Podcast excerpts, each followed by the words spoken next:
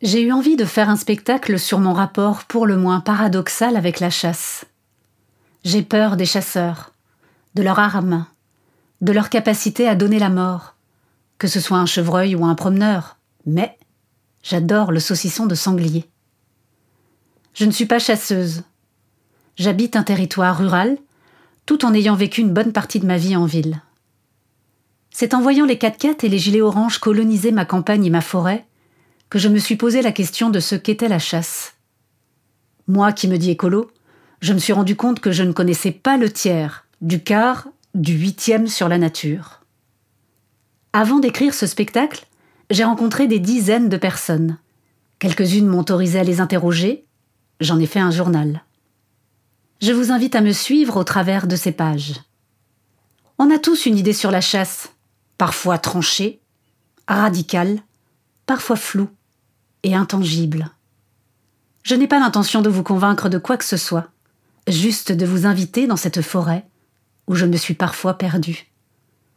S'il y a une chose dont je suis maintenant certaine, il n'y a pas la chasse, mais des chasses, faites par des humains, avec leur beauté et leurs imperfections. Bonne écoute.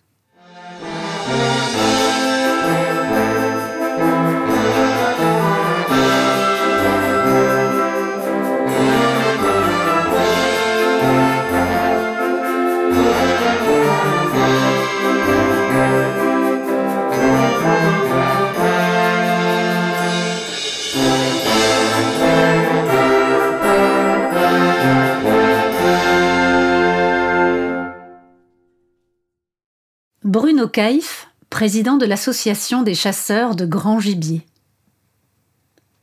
La rencontre avec Bruno Caïf aurait pu ne pas avoir lieu. J'avais bien noté la date, mais le courriel de confirmation n'est jamais sorti de ma boîte. C'est en panique que je lui écris, me confondant en excuses. L'homme semble bien pris, mais me donne deux heures de son temps. Le rendez-vous est pris. Après une courte recherche Google, je découvre l'homme dans les affaires agricoles. C'est donc dans une très belle demeure d'Aguenau que je le retrouve, dans une salle remplie de trophées de chasse.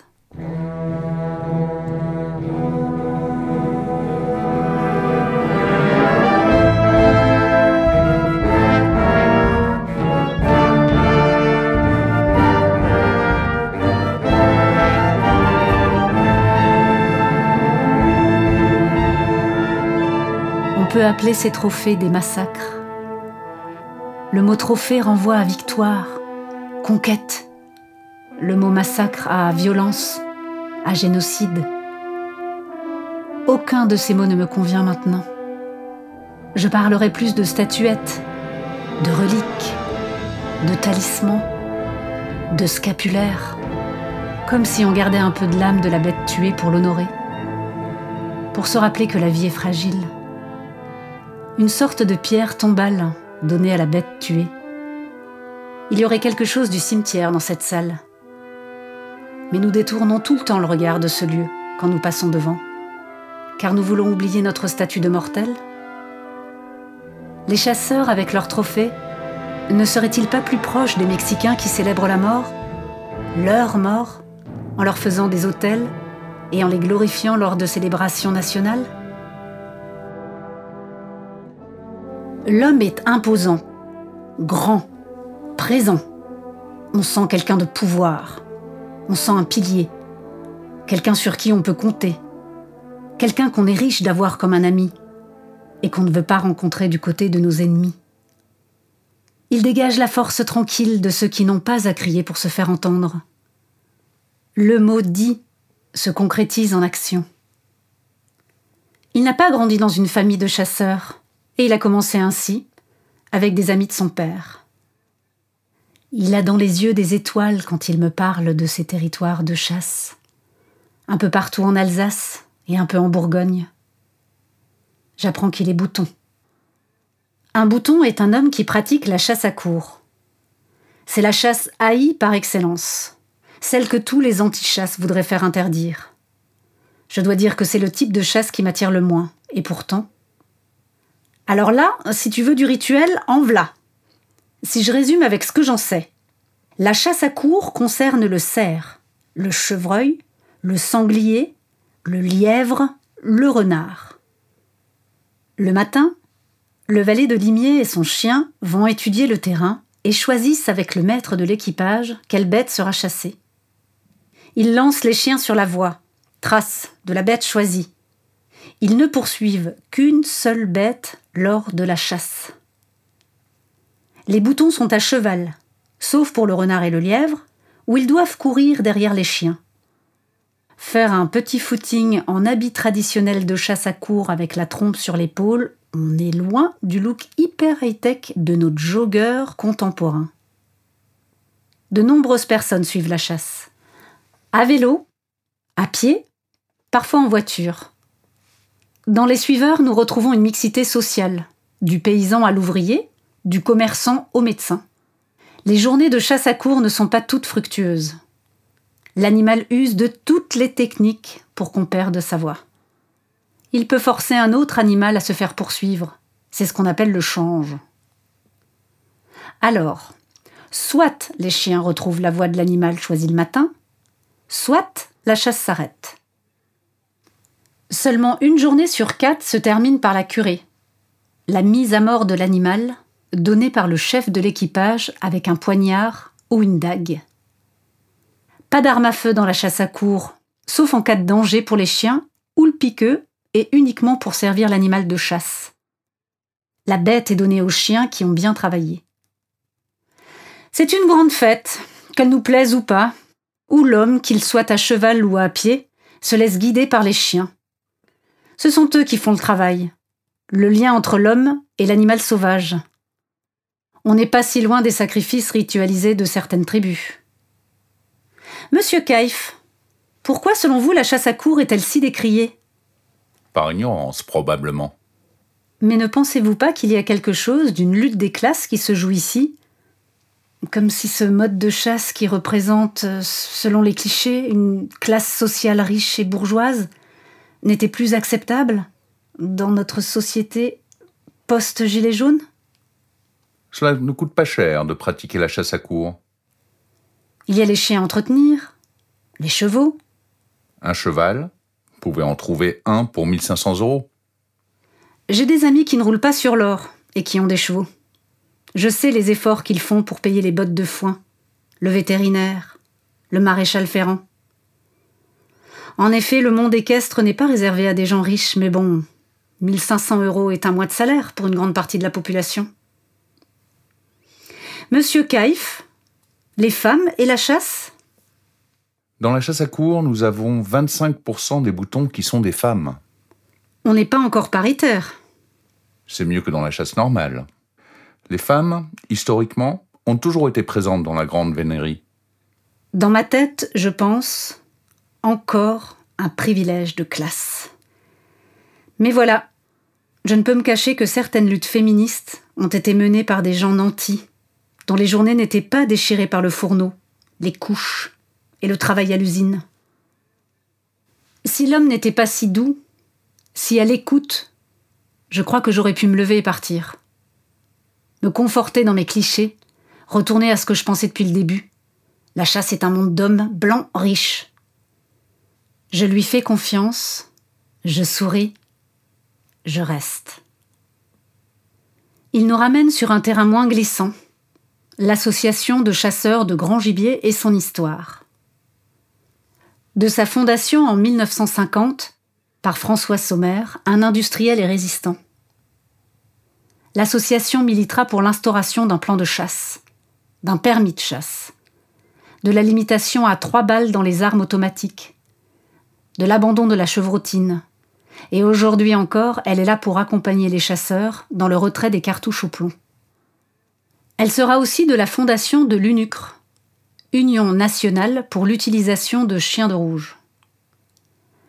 Il faut comprendre qu'on a beau être un bon chasseur, il arrive parfois qu'on rate sa cible. on a le choix. Soit laisser une bête blessée dans la nature, qui risque de mourir après de grandes souffrances, ou de faire appel à l'eunucre. Un bénévole avec son chien de race rouge de Bavière ou de Hanovre vous rejoint et vient faire une recherche au sang avec son chien. Monsieur Kaif, vous ne voudriez pas rendre cette formation obligatoire? Il me semble que cela pourrait diminuer les tensions entre chasseurs et anti-chasse. Je suis pour la liberté, Madame Fortin. Je milite pour que davantage de personnes suivent cette formation, pour que, sur le terrain, on rencontre davantage de chasseurs partageant nos valeurs. Mais je ne peux obliger personne. Monsieur Kaif, dans ma recherche, je ne rencontre pas ces chasseurs cons qu'on nous montre lors de vidéos YouTube. J'ai un biais dans ma recherche. Tous les chasseurs rencontrés, et surtout ceux qui s'engagent dans ce brevet, ont une vraie sensibilité avec la nature, peuvent me parler des heures d'une harde qu'ils ont observée sans pourtant tirer. Ils sont où les cons? Je ne sais pas. C'est toujours une question de point de vue. Mais qui se ressemble s'assemble. Je n'invite sur ma chasse que les gens que je crois dignes d'y être.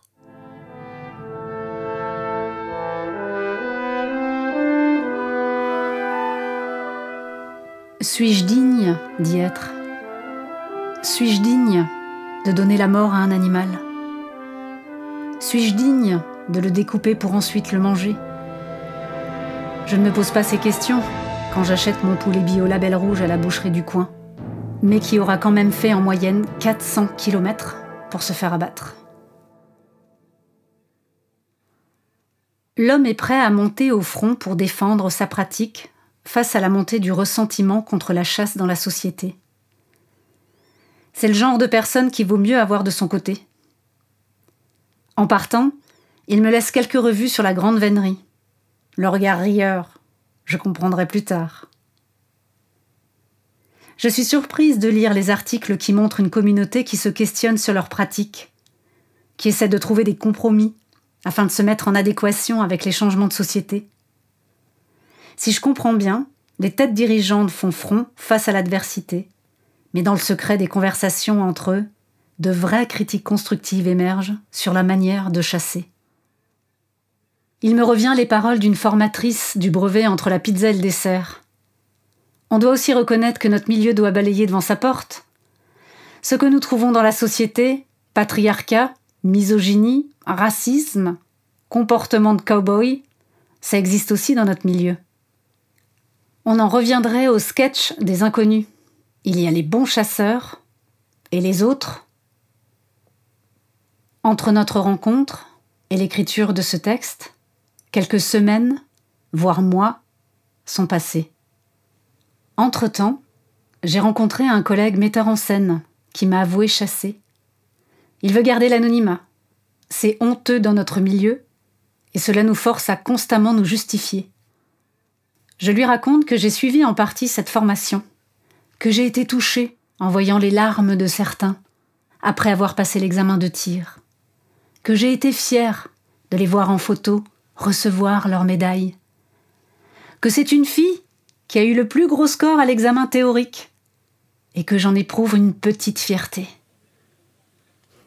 Kathleen, pourquoi tu passes pas ton permis? Bah je sais pas. L'arme à feu peut-être. Peut-être que je ne suis pas assez digne des gens que j'ai rencontrés ici. Je n'ai pas la stature de ceux qui savent que la mort peut être digne. Il y a de tout chez les chasseurs. Des poivreaux, des intellos, des bons vivants, même des véganes. Mais il y en a plein qui se posent les mêmes questions que toi. Prends ton permis, va chasser, tu verras.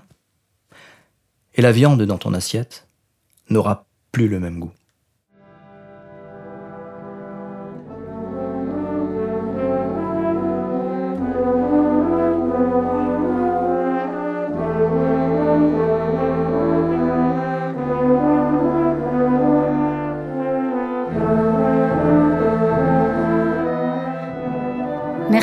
Caïf.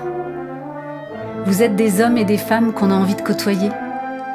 Pas parce que nous sommes d'accord sur tout, mais nous trouvons un moyen de cheminer ensemble. Parce que le silence est parfois plus fécond. Et que partager une table, un verre après un examen, un cours, ou probablement une battue, est une manière d'honorer tout autant les animaux chassés que les humains qui vous côtoient.